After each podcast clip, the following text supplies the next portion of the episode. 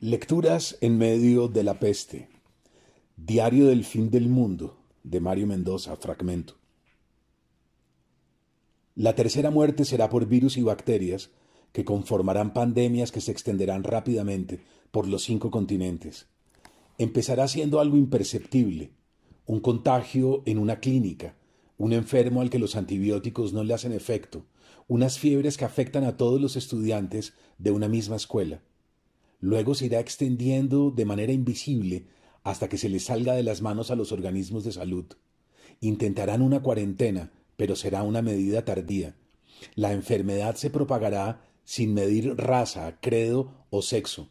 Los laboratorios no alcanzarán a producir masivamente una vacuna.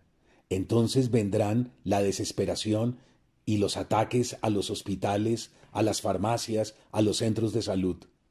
Los médicos y las enfermeras tendrán que esconderse, porque la multitud enardecida les exigirá que cuiden de los suyos, que los atiendan, que los salven. En aviones, por mar y por tierra llegarán los apestados, que transmitirán sus enfermedades a otros. Los hombres morirán entre llagas, entre espasmos incontrolables, atacados por fiebres recurrentes. Muy pocos escaparán al contagio. La gran mayoría balbuceará sus oraciones en rincones solitarios, donde nadie querrá atenderlos por miedo a contraer las enfermedades.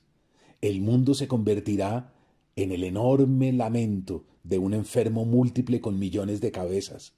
Se montarán barricadas para defender a pequeñas comunidades que se considerarán aún libres de la plaga. Serán pequeños fortines de ejércitos bien armados que dispararán contra cualquiera que pretenda acercárseles el miedo sacará a flote lo peor de cada quien. Lo más difícil de superar para los sobrevivientes será la tristeza, una tristeza profunda que los hundirá al recordar la agonía y la muerte de sus allegados.